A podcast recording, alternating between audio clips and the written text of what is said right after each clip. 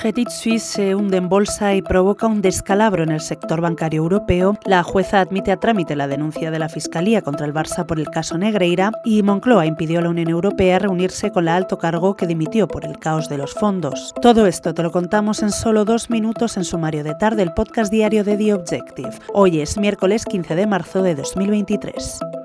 La acción del banco Credit Suisse ha permanecido en caída libre en la mañana de este miércoles en la bolsa suiza, después de que su principal accionista saudita declarara que no va a apoyar a la entidad incrementando su participación en el capital. Hacia las 12.26 horas de España, el título del segundo mayor banco suizo perdía un 22,19%. Además del desplome de la acción del banco suizo, las bolsas europeas han estado cayendo con fuerza, hundidas por los temores en el sector bancario.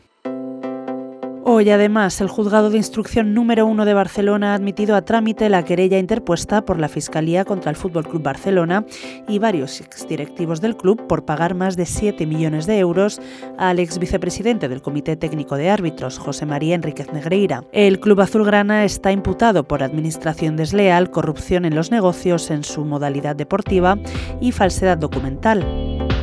Para terminar hoy en The Objective, te contamos en exclusiva que Moncloa impidió a los miembros de la Comisión de Control Presupuestario del Parlamento Europeo que mantuvieran un encuentro con la exdirectora general del Plan y el Mecanismo de Recuperación y Resiliencia de la Unión Europea, Next Generation, Rocío Frutos, durante la visita de tres días que realizaron a España, del 20 al 22 de febrero. El objetivo de esta visita de inspección era conocer la gestión que el Ejecutivo ha realizado del primer reembolso de los fondos enviado por Bruselas en 2021.